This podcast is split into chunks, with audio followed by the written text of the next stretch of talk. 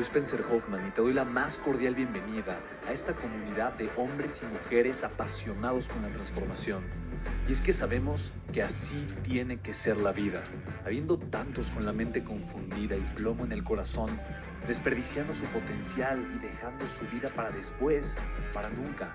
Sabemos que tenemos que hacer algo y es por eso que estamos comprometidos a cambiar las cosas. No somos uno más del montón ni pasamos desapercibidos. No le hacemos caso al miedo ni huimos del dolor de pagar el precio. Y sobre todo, no cargamos con el pasado ni con el arrepentimiento porque vivimos en el presente. Creemos en la grandeza y la creamos.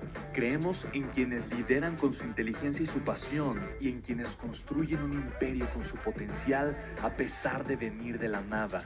Aquellos que podemos llamar imprescindibles. Porque sabemos que ser uno de ellos es cambiar al mundo y dedicar la única vida que tenemos a construir un legado. Bienvenido a tu podcast, Una vida, un legado. Y estando aquí con John Maxwell, justamente un día antes del evento que yo hice, yo lo fui a recoger al aeropuerto. Ahora imagínate, era mi sueño hecho realidad. Estaba endeudadísimo, no sabía si el evento iba a ser exitoso o no, ya sabes que no fue exitoso.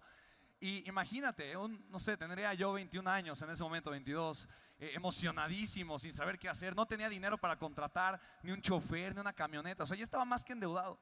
Así que la camioneta fue una camioneta prestada de mis tíos. Tenían una suburban, me la, literalmente me, la prestaron. Eh, olía a perro porque siempre tienen sus perros y estaba toda llena de pelos de perro porque siempre subían a sus tres o cuatro perros a la suburban. Entonces ahí me tienes un día antes del evento de John Maxwell viendo dónde lavar y yo limpiando la camioneta, buscando, poniéndole desodorantes para que dejara de apestar a perro la camioneta. Y yo, ¿cómo le voy a hacer para yo manejar esa cosa? Yo no, no, o sea, no, y luego con John Maxwell. Y en eso le pedí a mi hermano, Renato, y él bien lindo me dijo, no, no, yo le hago de tu chofer, hasta se fue a comprar su boina. Bien lindo, sí se fue a comprar su boina. Entonces llegamos al aeropuerto a recoger a John Maxwell, yo estaba emocionado. Ahora imagínate, eso fue un viernes, porque el evento era un sábado, fue un viernes primero de diciembre. Era, no sé, por ahí de las 9, 10 de la mañana, o sea, e, el sol estaba pues, saliendo y en la terminal 2 del aeropuerto, le estaban estrenando la terminal 2, en la parte de llegadas internacionales, pues de alguna forma el, el, pasillo, llega hasta un ventanal donde ves los, aviones pues despegar y aterrizar. Entonces estaba la luz, estaba el sol y a contraluz, de tal forma que me costaba trabajo ver quién venía. O sea, yo de repente veía una silueta. Y ya sabes, ¿no? De esas cosas que, ay, ya viene, ya viene, no es. Ay, ya viene, ya viene, no es. Así estuve como dos horas porque el vuelo estaba retrasado. Hasta que de repente lo veo, así su figurita, bien despeinadito, con el copetito mal peinado, su maletín, su saquito. Y cuando yo lo vi, yo no lo pude evitar. Yo me eché a correr, yo, yo lo abracé, le dije, John, bienvenido a México. O sea, para mí fue algo de las cosas más hermosas poderlo recibir. Y lo primero que hizo, obvio, obvio, obvio, o sea, ¿cómo, ¿cómo, no pensé en eso? ¿no? Lo primero que hizo, se asustó un poquito, me vio, me dice, ah, gracias, gracias, gracias, pero me ve y me dice, ¿y tú quién eres? ¿No? Le digo, ay, perdóname, claro, no, yo no me presenté, que, perdón, no, yo soy Spencer Hoffman, estoy muy feliz de recibirte. Me dice, ah, tú eres Spencer Hoffman. Me dice, ay, qué bien, mucho gusto. Me dice, oye, ¿y dónde está tu papá? Le digo, no, John, mi papá, mi papá murió. Me dice, ¿cómo?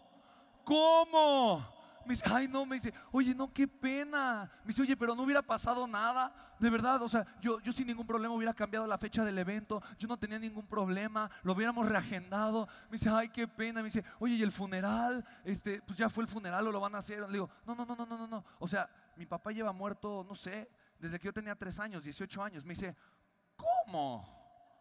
Me dice, entonces, ¿quién va a hacer el evento? Y le digo, le digo, pues yo. Me dice, ¿qué? O sea, ¿tú eres Spencer Hoffman el que firmó el contrato? Y le digo, sí. Y me dice, yo no lo puedo creer. O sea, me digo, yo pensé, yo pensé que era un joven empresario, no un niño emprendedor. Sí.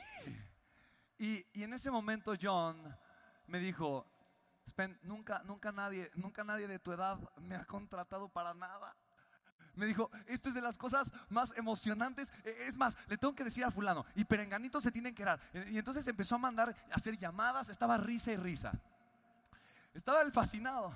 Así que bueno, nos subimos a la suburban, mi, hermano le abre la puerta y me hace, con su boinita se sube John Maxwell.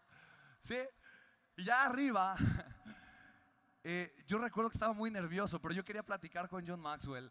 Y obviamente, pues para mí era muy emocionante. Entonces mi hermano me dice, chico, eh, ¿cómo nos vamos o por dónde nos vamos? Le digo, mi hijo, no sé, pero por donde haya más tráfico. O sea, tú vete por el tráfico, ¿no? Pero yo quería platicar con John Maxwell, para mí era tiempo con John Maxwell. Entonces, literalmente hicimos dos horas al hotel. Se estaba quedando, eh, me parece, en Santa Fe, entonces había muchísimo tráfico, como quiera había tráfico, pero hicimos dos horas. Para mí fueron dos horas fascinantes. John Maxwell decía, ay, oye, sí, esta ciudad es muy, muy conocida por el tráfico, ¿verdad? Yo, sí, hay mucho tráfico en la Ciudad de México. Y, y platiqué con él y le conté mi historia y me contó su historia. Y en algún momento John Maxwell me preguntó acerca de mis sueños. Hoy lo veo porque lo escribe mucho en sus libros y en más de tres o cuatro libros ha escrito que las tres preguntas que se hace un líder todo el tiempo, la primera es, ¿qué me hace soñar? ¿Qué me hace soñar? Porque un líder se caracteriza por, por tener sueños. Un líder que no tiene sueños deja de ser un líder porque sin un sueño la persona no tiene visión. Sin una visión no estás construyendo nada. Un sueño es gasolina de tu espíritu. Es la gasolina de tu corazón. Es lo que quema esa chispa ardiente de tu espíritu y te hace simplemente brillar. El sueño es la gasolina. Y cuando las personas simplemente se despiertan y el único sueño que tienen es en la noche para volverse a dormir, entonces no están viviendo. Viven para dormir y duermen para vivir y entonces es una locura. ¿Sabes? Vivir la vida de tus sueños es posible cuando te preguntas cuáles son tus sueños. Me encanta lo que Amy ha trabajado contigo. ¿No crees que merece un aplauso extraordinario? Amy Hoffman, qué gran mujer, qué gran mujer, qué gran mujer. Te admiro tanto, te admiro tanto, Amy, hermanita linda, mujer preciosa. Te admiro tanto y te reconozco tu amor, tu brillo, tu inteligencia, tu amor para otras personas, tu capacidad para impactar, para sembrar amor. Puedes tanto, eres increíble, tienes una capacidad espectacular, te admiro tanto, aprendo tanto de ti. Eres una gran transformadora. Qué honor ser tu hermano, qué honor conocerte, qué honor estar contigo. Te amo con todo mi corazón. Te amo, te amo tanto, te amo tanto. Sí, sí, sí. Mira.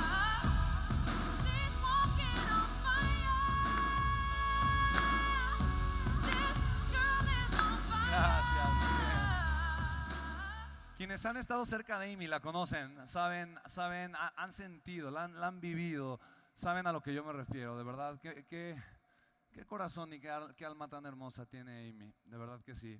Así que, para mí, la primera pregunta es, es ¿qué te hace soñar? La segunda pregunta es una pregunta hermosa. ¿Qué te hace llorar? Y es una pregunta extraordinaria.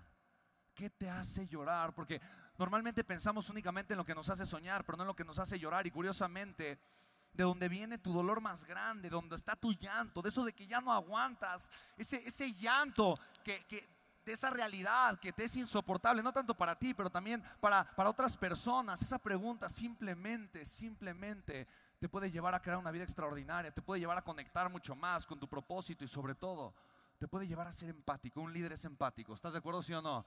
Un líder conoce el camino porque lo ha vivido. Y cuando sabes eso que te hace llorar, puedes conectar no solamente con un sueño, pero con una causa. Aquel líder que no solo conecta con un sueño, pero con una causa, es diez veces más poderoso. Y la tercera pregunta te la voy a contar en un ratito más. Pero es la tercera pregunta la que me ha traído aquí el día de hoy contigo, porque para mí es algo espectacular poder estar aquí y compartirte, que hice varios eventos con John Maxwell, hice el, evento del 2012, que me dio un gran regalo. Mi regalo fue la deuda de un millón y medio de pesos que tuve. Mira, el día de hoy estamos aprendiendo acerca de cosas espectacularmente poderosas, muy importantes, muy importantes en nuestra formación. La razón de por qué tú eres extraordinariamente poderoso a partir del día de hoy es porque tienes autoconciencia sobre las historias que te estás contando. ¿Estás de acuerdo conmigo, sí o no?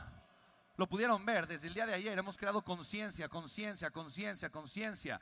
Cuando tú empiezas a ver que alguna persona aquí arriba hace conciencia de que lo único que le estaba estorbando era una historia y la puede cambiar, y otra persona, y otra persona, y otra persona, y otra persona, inicia tu proceso de transformación. ¿Estás de acuerdo conmigo, sí o no?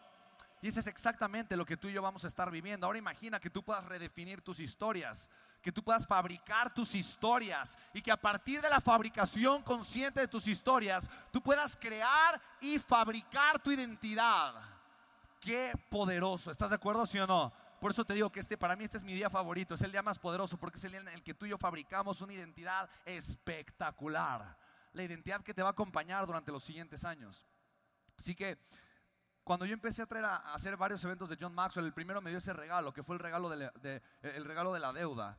Chicos, de las cosas más hermosas que he tenido en mi vida ha sido deudas. ¿Y sabes por qué? Primero, obviamente hoy amo la deuda que Amy y yo generamos constantemente y crecemos en deuda y por lo tanto podemos multiplicar nuestro capital.